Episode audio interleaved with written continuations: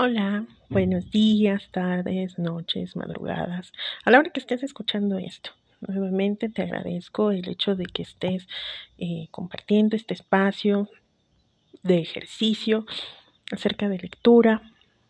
Eh, en este caso, ya culminando finalmente el libro que se supone que debía haber terminado desde hace mucho.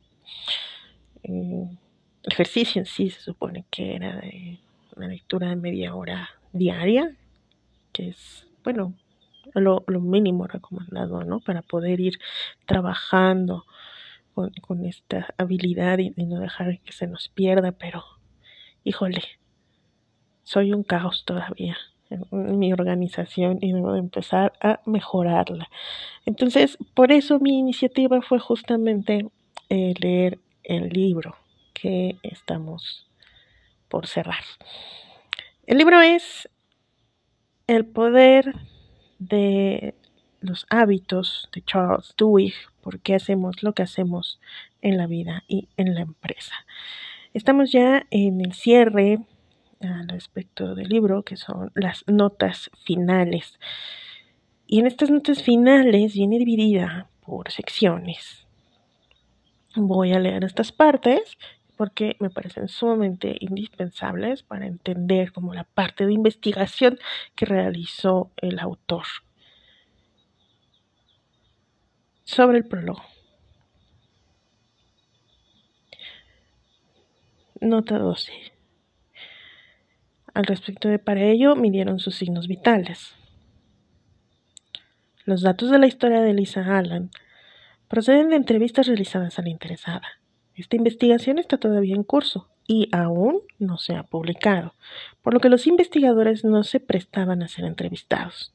No obstante, los resultados básicos fueron confirmados por estudios y entrevistas realizadas a científicos que trabajaban en proyectos similares, entre los que se incluyen los de Adel Parigi y colaboradores. Successful dieters have increased neutral activity in cortical areas involved in the control of behavior del International Journal of Obesity, de las páginas 440 a la 48 del 2007. Otro estudio es Conductions Net y colaboradores, less activation in the left disorderal prefrontal cortex in the reanalysis of the response to a meal in obese than in lean women. In association with successful weight loss. Órale. American Journal of Clinical Nutrition, igual del 2007, de la página 573 a la 579. El mismo autor desde el Parigi es Persistence of Abnormal Neural Responses to a Meal in Post-Obese Individuals. Ah, miren, este es el de continuación nuevamente del International Journal of Obesity, en este caso del 2004. The Studies in Collaborators, Relation of Reward from Food Intake and Anticipated Food Intake to Obesity, a Functional Magnetic Resonance Imaging Study. Órale, ese está directamente con resonancia magnética. Eso es muy interesante porque, bueno, ya les había comentado que como tengo cuestiones de epilepsia, eh, ahí se ve la actividad directamente, ¿no? De, del cerebro en esto. Y este es en eh, el Journal of Abnormal Psychology del 2008 la página 924 a la 935, lo cual es, se me hace muy, muy, muy interesante estas partes. Eh, de James y colaboradores, Brain fMRI, Reactivity to Smoking Related Images Before and During Extensive Smoking Abstinence. Ah, sí, el, el, este, el problema de la abstinencia, ¿no? O sea, que nos da de diferente forma, eh, las reacciones de la ansiedad al consumo, pues porque ya se vuelve una adicción. Ese es de Neuropsychopharmacology del 2006. Ya sé, ya me estoy sacando las, las páginas y otros detallitos, pero es que me, me da más interés leer los, los autores y los artículos. De todos modos, esta información ustedes también la pueden corroborar directamente en el libro. De hecho, los insto mucho a que eh, lo lean. puede haber, obviamente, una serie de eh, reinterpretaciones de mi parte a la hora de hacer la lectura. Y eso, pues, es, es natural, ¿no? o sea, cada quien lo lee con una intención diferente, una intención distinta y, y muy probablemente la forma en la que lo leí yo tal vez les llegue de manera distinta. Entonces, pues bueno, los, nuevamente los, los insto a que lo lean directamente. Eh, Continúo. Imagine stress and cue-induced drug and alcohol craving, association with relapse and clinical implications. Mm. Sí, el estrés del, de la abstinencia, ese es, creo que es uno de los peores. Drug, ese es en Drug and Alcohol Review del 2007. The trichomy, Baleine y O'Doherty, a specific role for posterior dorsolateral strium in human habit learning. Ah, este está muy padre. The European Journey of Neuroscience. es del 2009. Y de parte de Nog, Bugger and Regard, Suppressing versus Releasing a Habit. Frequency depends on effects of prefrontal transcranial magnetic stimulation. Esto es ya muy, muy clínico. En la revista Cerebral Cortex del 2005. Eh, en la sección 15, para la nota 15, en la parte de toda nuestra vida en cuanto a su forma, se refiere a William James, Talk to Teachers on Psychology and to Students on Some of Life Ideals. Mm, está, está divertido. Es de 1899, ok.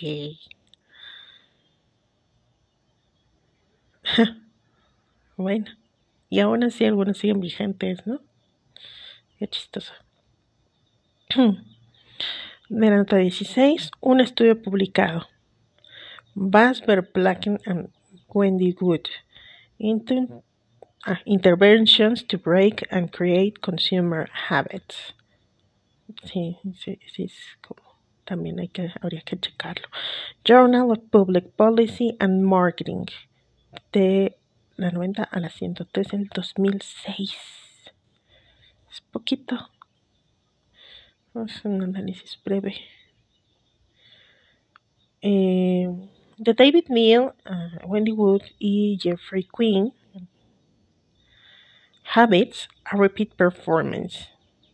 En este caso, fíjense qué chistoso. The Current Directions in Psychological Science del 2006, o sea, es del mismo año, pero uno lo dijeron hacia marketing y el otro hacia psicología, lo cual es doblemente interesante. Y finalmente, en la nota 17, al observar al ejército estadounidense en acción, se me ocurrió que era.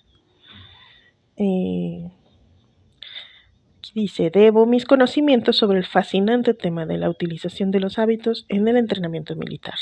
El doctor Peter Schifferle, de la Academia de Estudios Militares Avanzados, por sus siglas SAMS en inglés, al doctor James Lucier y a los muchos comandantes soldados que obtuvieron la generosidad de dedicarme su tiempo tanto en Irak como en la SAMS. Para obtener más información sobre este tema, Véase Scott Shadrick y James Lucier, Assessment of the Thinking Like a Commander Training Program. Es un informe de 1824 del Instituto de Investigación de Ejército de Estados Unidos para la investigación de las ciencias sociales y la conducta. Wow, pero este estudio fue realizado en el 2004 a pesar de que el informe es de 1824. O sea, ¿y cómo lo, utilizan para hacer un análisis en retrospectiva, supongo? Pues está muy padre. Scott B. Shadrick y colaboradores. Positive Transfer of Adaptive Battlefield Thinking Skills. De mi, o sea, es un informe de 1873 y analizado o resuelto y publicado en el 2007. Finding and Training Implications for Future Combat Assistance. Wow, me sorprenden. Es un informe de 1821 y publicado o republicado, no sé. esto es interesante, habría que revisar cómo está eso. Pero este, por ejemplo, está en el 2004. Ahora, de Lichting y colaboradores, está el Human Performance Essential to Battle Command. Report on four future combat systems, command and control experiments. El informe de 1912 de el noviembre de 2003 y con el manual, o sea, unado al manual de campo del ejército de Estados Unidos en febrero del 2009. Wow, qué padre. Pasamos a las notas del capítulo 1. Nota 23. Medía más de 1,80 metros. Se refiere a Lisa Stefanakis y colaboradores Profound Amnesia After Damage to the Medial Temporal Lobe, a Neuroatomical and Neuropsychological Profile for Patient EP. Esto es del Journal of Neuroscience en el año 2000. La nota 23 igual, al respecto de quién es Michael, nos dice, mis agradecimientos a la familia Paul y Reis, así como al laboratorio de Square al reportaje de los Joshua Foer, Remember This, de la National Geographic en el 2007, al programa de televisión Don't Forget de Scientific American Frontiers, producido por Chet Anger Production Company, PBS, siendo el primer episodio emitido el 11 de mayo del 2004, presentado por Alan Alda Sold to Controversial Brain Teasers de el BioWorld Today en 1999. Y finalmente de David Graham está el UCSD Scientist Logs Working of Human Memory del San Diego Union Tribune en 1999. En la nota 24, la muestra extraída de la columna nos habla esto en el artículo de parte de Richard Whiteley y David Kimberland en Viral Encephalitis en Pediatrics Review de 1999. La nota 27 tiene varias repeticiones aquí y va por fracciones. En la parte tenía 7 años, unos artículos publicados que dicen que HM sufrió el accidente a los 9, otros dicen que fue a los 7 una buena acotación, que lo atropelló una bicicleta.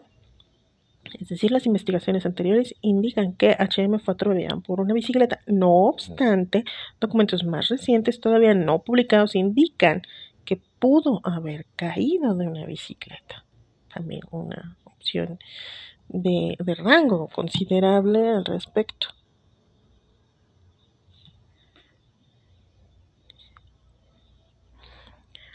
Al caer se dio un fuerte golpe en la cabeza, nos dice esta parte del, estudio, fue analizado por Luke Dietrich, The Brain That Changed Everything, publicado en el Square en el 2010. Era inteligente de Eric Herbreaks en HM en la página On Neuroplasticity y viene específicamente aquí el vínculo a donde se encuentra este texto. me refiero al vínculo digital, al link eh, a web. Y cuando el médico le propuso abrirle, esto fue tomado de Benedict Carey, whose loss of memory made him unforgettable dice. del New York Times en el 2008.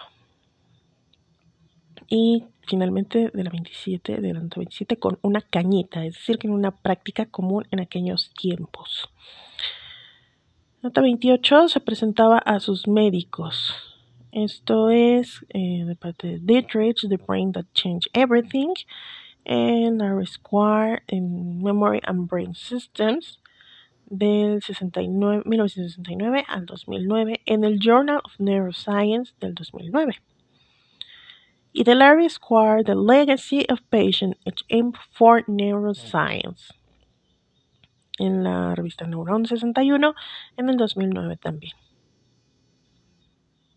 En la nota 30, transformando nuestra comprensión del poder de los hábitos. Aquí nos habla Jonathan M. Reed y colaboradores, learning about categories that are defined by objects like stimuli, despite impaired declarative memory, en la revista Behavioral Neuroscience del 99. De Knowlton y Mengels y Square, a Neustral Habit Learning System in Humans. Eso está. La forma, es que bueno, me llama tanto la atención, no solo la parte de la educación del aprendizaje y todo esto, o sea, como les comentaba, eh, me hace fascinante algunos, algunos tratados. A lo mejor no en todos se vio muy reflejado cuando lo leía, pero sí lo fue. de la revista Science 273, publicada en el 96. Y finalmente de esta nota, eh, un texto de Bailey, Francisco Square, que se titula Robust Habit, Learning in the Absence of Awareness and Independent of the Medial Temporal Lobe. Esto publicado en Nature 436, el 2005. Tenemos varias notas del 33 que nos refiere acerca del tamaño, que era una pelota de golf de parte de Benry, mis colaboradores, Quantitations of the Human Basal Ganglia with Positron Emission Tomography. A phantom study of the effect construct and actual positioning en la revista IEEE e Transactions on Medical Imaging del 91. Mm. También un grupo de células de forma ovalada de Alexander Kroger y en el texto Functional Architecture of Basal Ganglia Circuits, Neural Substrate of Parallel Processing, acerca de los trends en Neuroscience número 13 en el 90. De Andrew Parent y Lily Nass Hasley, Style Functional Anatomy of the Basal Ganglia, en el Brain Research Reviews número 20, publicado en el 95. Y finalmente para esta nota de Roger Alvin and B. Young, John Peel, The Functional Anatomy of Basal Ganglia Disorders, nuevamente en la revista de Trans Neuroscience, pero en este caso publicada en el 89. De la nota, enfermedades como el Parkinson, tenemos el texto de Alan Dagger y Robbins, Personality, Addiction, Dopamine. Insight from Parkinson Disease. Hmm, interesante. Como supongo que cada uno de ellos eh, afectará más a la enfermedad, no tengo idea, pero eso está en la revista Neuron 61 del 2009. Sería bueno checarlo. Eh, también para la 34, son, bueno, son dos notas, pues está larga la primera, al respecto de cómo abrir los comederos. Mi agradecimiento a las siguientes fuentes que me han ayudado a entender mejor el trabajo que se realiza en los laboratorios del MIT, los ganglios basales y su función en los hábitos y la memoria. Tenemos primero a Gregory Ashby y John Ennis en el rol of the basal ganglia in category learning. Fíjense, este está en Psychology of Learning and Motivation del 2006.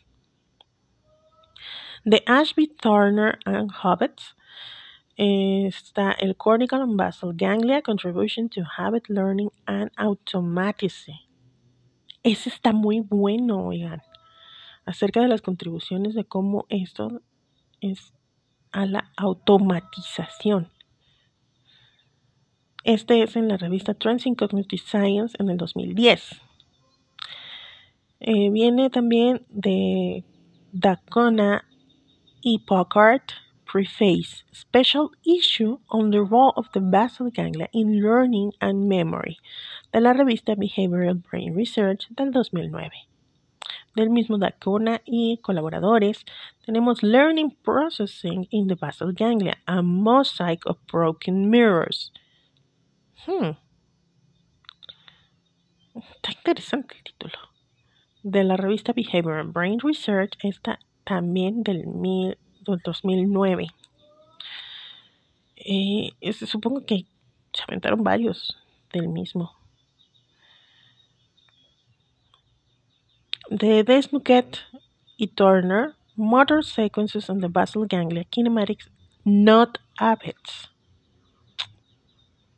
Ajá, eso, eso no lo entendí muy bien. Not habits, pero kinematics. Como instintos que lo hagas. Pero no es un hábito, no habíamos definido esa parte. No porque es distinto el instinto, ¿no? Creo. Ya me confundí. Demonios, voy a tener que volver a leerlo. Eh, bueno, este está en el Journal of Neuroscience del 2010. Eh, después viene de parte de Evers y Wiggenberg Organization Memory from Expectation Memory to Procedural Memory del British Journal of Management en el 2009. De Graham, Parkinson y Owen está The Role of Basal Ganglia in Learning and Memory. Neuropsychological Studies. Creo que es casi el mismo que el otro, ¿no? Creo que era del mismo de una de las anteriores. Bueno, es este la revista Behavioral Brain Research del 2009. De Anne Graybill, The Basal Ganglia, Learning New Tricks and Loving It. Me encantó el título. En la revista Current Opinion and Neurobiology del 2005. Está muy, de verdad me encantó el título. Voy a checarlo. De, de la misma autora, The Vessel Ganglia and Chunking of ay, ay, Action Repertories. Por andarme recargando el celular, andaba perdiendo. En la revista Neuropology of Learning and Memory. Está publicada en 1998 de Gregory Ashby y Valentine, Multiple Systems of Perceptual Categorical Learning, Theory and Cognitive Tests, en Handbook of Categorization in Cognitive Science, de Henry Cohen y Craig Lefebvre, como editores en el 2005. Luego viene de Haber and Johnson Dovsky, the basal ganglia, and the Human Nervous System, parte de la segunda edición, con George Baxinas y Jorgen Kay como editores. The Burns y colaboradores viene Activity of striatal neurons reflects dynamic encoding and recoding of procedural memories. Mm. Encoding and recording. Esto está padre. Habría que ver cómo. En la revista 437 del 2005. De Lavac es Who's First? What's on Second? The Time Course of Learning in Corticostriatal Systems. en la revista Trends Neuroscience del 2005. Oigan, este suena eh, eh, eh, como, como guía de aprendizaje, ¿no? ¿Quién está al principio? ¿Qué va, qué va en segundo? ¿Está padre? O bueno, suena, suena padre. Yo sé que muchas veces los títulos son engañosos, pero así como los veo, pues, así como se ve, así como se lee, es lo que me da a idea que sería interesante, ¿no? Obviamente habría que checarlos para ver si sí o si no. Eh, luego viene Miller y Bushman, Bootstrapping Your Brain. How interaction between the frontal cortex and basal ganglia may produce organized action and lofty thoughts. Necesito checar ese. and neurobiology, neurobiology of learning and memory. De Raymond Kessner y Joe Martinez como editores. Esto es en el 2007. Luego de Packard, Roll of basal ganglia in habit learning and memory. Rats, monkeys, and humans. en the Handbook of Behavioral Neuroscience, con Heinz Steiner y Quaid Sinks como editores. Luego Salmon y Butters. Neurobiology of Skills and Habit Learning. Current Opinion in Neurobiology número 5 en el 95. De Sohami y colaboradores, Role of the Basal Ganglia in Caterial Learning. How do patients with Parkinson's disease learn? Está, está padre. Es que ya cualquier enfermedad con problemas notorios al respecto del cerebro, ya físicamente hablando, ya no tanto como de la capacidad de memoria y eso, sino de verdad, o sea, ya cuando tienes un tumor o, las neuronas ya afectadas, híjole, no sé, yo siento que es muy difícil. yo la verdad entiendo que, por ejemplo, en mi caso, cada crisis que genera va matando neuronas, o, no sé si son las neuronas o, las o nada más los neurotransmisores y eso, y sí, em, he leído mucho al respecto de que y conforme pasa el tiempo, el problema que se va presentando es que vas perdiendo capacidades de poco a poco. Por eso, por eso cuando no pueden darte un buen diagnóstico y, y continúas como con muchos problemas, y pues se va, se va haciendo degenerativo, ¿no? A largo plazo. Y y creo que es eh, como padre descubrir que hay otras, otras formas, ¿no? Otras opciones al respecto del aprendizaje aún con enfermedades. Y descubrirlo para poder eh, impulsar, reimpulsarlo. ¿Cómo, ¿Cómo sería la palabra? No sé. Eh, pero espero haberme explicado con eso. Eh, bueno, esta está presente en Behavioral Neuroscience, publicada en el 2004. The Holman, its Broca are a part of basal ganglia, thalamocortical circuit. Es sí, no entendí nada. La revista Cortex, publicada en el 2006. Cerrando esta nota, tenemos a White on mnemonic functions of the basal ganglia in Current Opinion in Neurobiology del 97.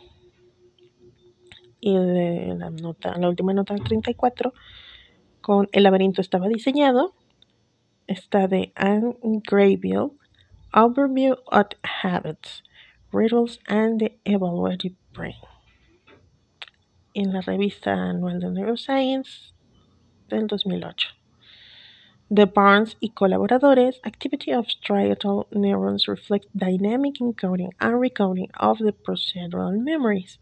Este ya lo hemos visto, ¿no? En eh, Nature, en la revista Nature del 2005. Y nuevamente, en Graybill Network Level Neuroplasticity in Cortico Basal Ganglia Pathways de la revista Parkinson's and Related Disorders el, del 2004. Eso está muy padre. No sabía que existían revistas especializadas en enfermedades específicas de desórdenes de ese tipo, así que creo que voy a empezar a buscar. En colaboración de Fuji y Graybill está Time Bearing Covariance of Neural Activity Recorded in Stratum and Prefrontal Cortex as monkeys perform sequential saccade tasks. Bueno, aquí ya es más específico de un análisis previo para las grabaciones. Esto es en, ah, miren, este es The Proceedings of the National Academy of Sciences, específicamente procedimientos, qué padre. Este es del 2005. En la nota 35, para ver esta aptitud en acción, los gráficos de este capítulo han sido simplificados para mostrar los aspectos más importantes. No obstante, se puede hallar una descripción completa de sus estudios en los trabajos y conferencias de la doctora Graybill. Nota 36 y 37 es la causa de la formación de los hábitos tomada de Anne Graybill, The Basal Ganglia and Chunking of Action Repertories, The Neurobiology of Learning and Memory, publicada en el 98.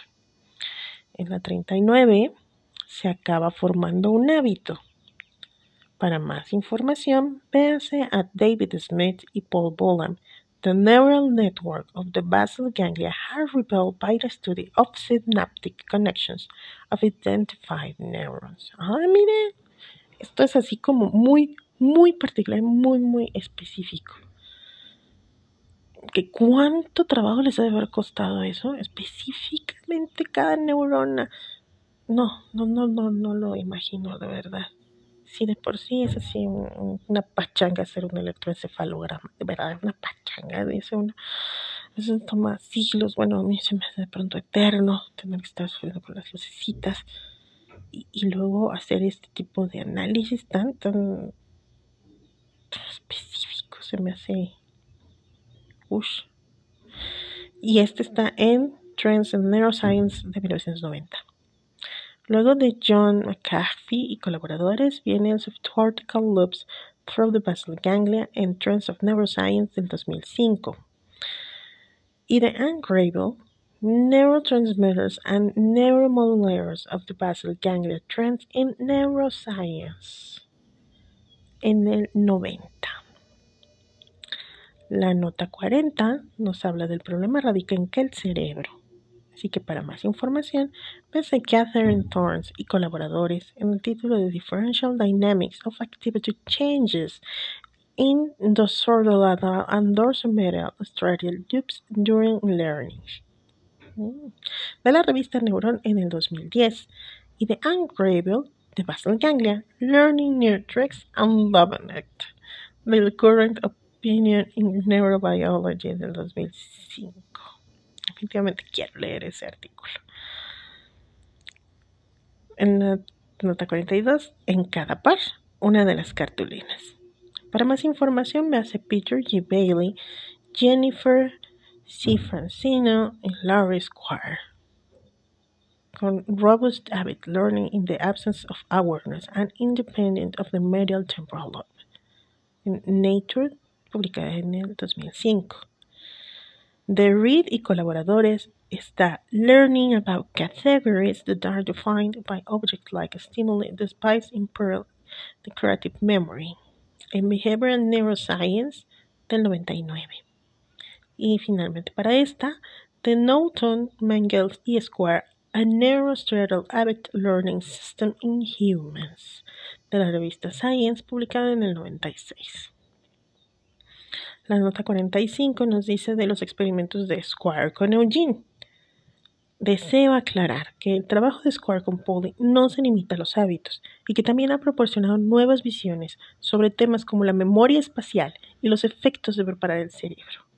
Para una información más completa sobre los descubrimientos que fueron posibles gracias a Polly, véase la página principal de Square's y bueno, viene la página de psychiatryucsd.edu slash faculty slash el Square HTML, ¿no? Y para que vayan al link. El otro, la verdad, estaba con números y, letras, está muy largo. Y, si veo otros links así, nada más cuando sean como más sencillos, sí lo leeré. Eh, al respecto de la nota de El hábito 46, eh, que, que la nota 46, el hábito estaba tan arraigado. Para más información, véase Mónica Hilario y colaboradores. Endocannabinoid signaling it's critical for habit formation. Frontiers in Interactive Neuroscience, la revista del 2007. Con Mónica Hilario y Costa. High on Habits. Frontiers in Neuroscience, pero ahora en el 2008. De Dickinson, Appetitive Aversive Integration, Superconditioning of Fear by an Appetitive CS, en la revista Quarterly Journal of Experimental Psychology del 77. Órale. Romar y Holland, Transfer of Inhibition after Serial Feeder Negative Discrimination Training. The Learning and Motivation, la revista, en el 87 publicada. Y de Holland, Differential Effects of Reinforcement and Inhibitory Feeder after Serial and Simultaneous Feeder Negative Discrimination of Training. O sea, aquí específicamente habla de un entrenamiento para la capacidad inhibitoria. Órale. Esto es de parte del Journal of Experimental Psychology, Animal Behavior Processes, publicado en el 84. Año después de que yo nací, vaya. Y eh, vienen dos largas de para cerrar este, las notas del capítulo 1 y cerrar también la lectura de hoy. Eh, cuando los investigadores de la nota 47, cuando los investigadores de la Universidad de North Texas y de Yale. Aquí tenemos a Jennifer Harris, Marlene Schwartz y Kelly Brownell con Evaluating Fast Food Nutrition and Marketing to Youth. Está buena. Central Road para la política alimentaria y la obesidad de la Universidad de Yale. The King y Pributok. Determinants of Customer Perceived service quality in fast food restaurant and their relationships to consumer satisfaction and behavioral intentions. Este es The Quality Management Journal en el 2008. Órale. Y The King Private también Service Quality, Customer Satisfaction and Behavioral Intention in Fast Food Restaurant en la International Journal of Quality and Service Science. Esta es del 2009. Para más información sobre este tema, véase a Barrage con Brain, Brain Reward Systems for Food Incentives and Hedonics in Normal Appetitive and Eating Disorders. Mm, Appetite and Body Weight. Con Tim Kirkham y Stephen Cooper como editores, esto en el 2007. Del mismo Burridge y colaboradores, The Tempted Brain Eats, Pleasure and Desire Circuits in Obesity and Eating Disorders. Este está bueno. Esto igual en Brain Research del 2010. Y están chiquitos los estudios. Es que algunos de estos son como muy chicos, pero tal vez son como muy concretos, ¿no? Los resultados, supongo. No sé. Luego de Dave y colaboradores, Relationship of Attitudes Toward Fast Food and Frequency of Fast Food Intake in Adults. Y esto de la revista Obesity en el 2009. Con French y colaboradores, Fast Food Restaurant. Use among adolescents. Association with nutrients intake. Food choices and behavioral and psychological, uh, no, and psychosocial variables. Disculpen. Esto específicamente está o sea, aquí por ejemplo está súper segmentado al respecto de, de, los adolescentes e incluso las variaciones psicosociales. Esto está en, en International Journal of Obesity and Related Metabolic Disorders del 2001. Luego viene de Wrestler, Rewards and Punishment, Goal-Directed Behavior and Consciousness. Ah, sí, los premios. Así yo trabajo mucho. Yo sé que es muy condicionante, pero he visto muchos mejores resultados con la parte de dar premios con los niños. Sí. Esto está en la revista de Neuroscience and Biobehavioral Reviews del 2004. Digo, no, no específicamente comida, ¿no? Pero, pero, porque esto está como, como premios y castigos. Creo que es como, eso está padre también. Bueno, The Richards está Fast Food Addiction and Market Power. Journal of Agricultural and Resource Economics, he publicado en el 2007. Sí, por supuesto, sabemos que el marketing es fundamental para estas cosas. Luego de Torre Rosa, Queen y Taylor tenemos Impulsivity, Compulsivity and Habit, The Role of Orbit Frontal Cortex Revisited. Mm, en el Biological Biological Psychiatry, publicada en el 2008. De Bartanian, Herman y Basink. Are we aware of the external factors that influence our food intake? Hmm. Esto es de la Health Psychology del 2008. Esto está, es una muy buena pregunta para abrir Ay, tengo tantos que quiero checar. Bueno, luego viene de Yamamoto y Shimura, Roles of Taste in Feeding and Reward. And The Senses, a Comprehensive Reference de Alan Basnon y colaboradores como editores, publicado en el 2008.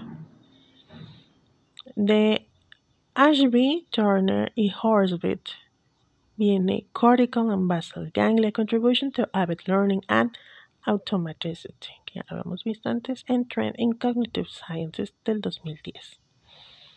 Finalmente cerrando eh, nota 47 de ideal para reforzar el bucle, tenemos de Burbage y Robinson, Parsing Reward, Trends in Neuroscience del 2003, Kelly Brownell y Kathleen Battle Hogan con Food Fight, The Inside Story of the Food Industry, America's Obesity Crisis and What We Can Do About It. Esto en el 2004 publicado. De Carl Weber, en la edición tenemos nuevamente el de Food Inc. How Industrial Food is Making Us Sicker Fatter and Poorer and What You Can Do About It. Está publicado igual en el 2004. Eh, de Ronald Mitchman y Edward Mays tenemos The Food Industry Wars, Marketing Trumps and Blunders. Y este está publicado en el 98. Interesante cerramos las recomendaciones aquí con una pausa pronto porque dice Nestlé, de, Nestlé Food Politics, How the Food Industry Influences Nutrition and Health, por supuesto. Y esto está publicado en el 2002. Eh, luego viene aquí, como les decía, así como una pausa rara, porque dice de Knapila, eso está como manejado por aparte porque este nos habla de Genetic of Taste and Smell, Poisons and Pleasures. Órale. En Progress in Molecular Biology and Translational Science. La, edición es por Claude Bouchard. Y luego de Wrestler, nuevamente Rewards and Punishment, World Directed Behavior and Consciousness, de la Neuroscience and Behavioral Reviews del 2004 y de Yamamoto y Shimura Roles of Taste in Feeding and Reward en la revista The Senses and eh, en A Comprehensive Reference con Bassman y colaboradores como editores en el 2008. Y hasta aquí se queda la lectura del día de hoy. Muchísimas gracias por haber acompañado esta última lectura, que esto ya es así como, insisto, complementario yo considero que es importantísimo por todo el trabajo de investigación que se realizó y porque estamos viendo que, o sea, simplemente los títulos de pronto nos pueden hablar muchísimo al respecto del desarrollo que hicieron de investigación los propios autores de cada uno de los artículos. Y se me hace pues simplemente fascinante, fascinante ver toda la cantidad de estudio que se le pone y la inversión de tiempo para sacar este tipo de cosas. Y que no siempre estamos conscientes de toda esa información, que creo que es como un, momento adecuado como para decir, wow, hay que ser como más receptivos a la información, o no sé si decir receptivos, creo que sea la palabra correcta, pero sí el hecho de que ahí está la información y cada vez más asequible que nunca.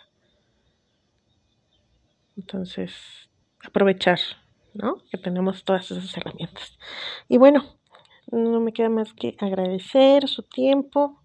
Normalmente me extendí más de lo normal. Y pues, en fin, decir muchísimas gracias. Y nos vemos a la próxima.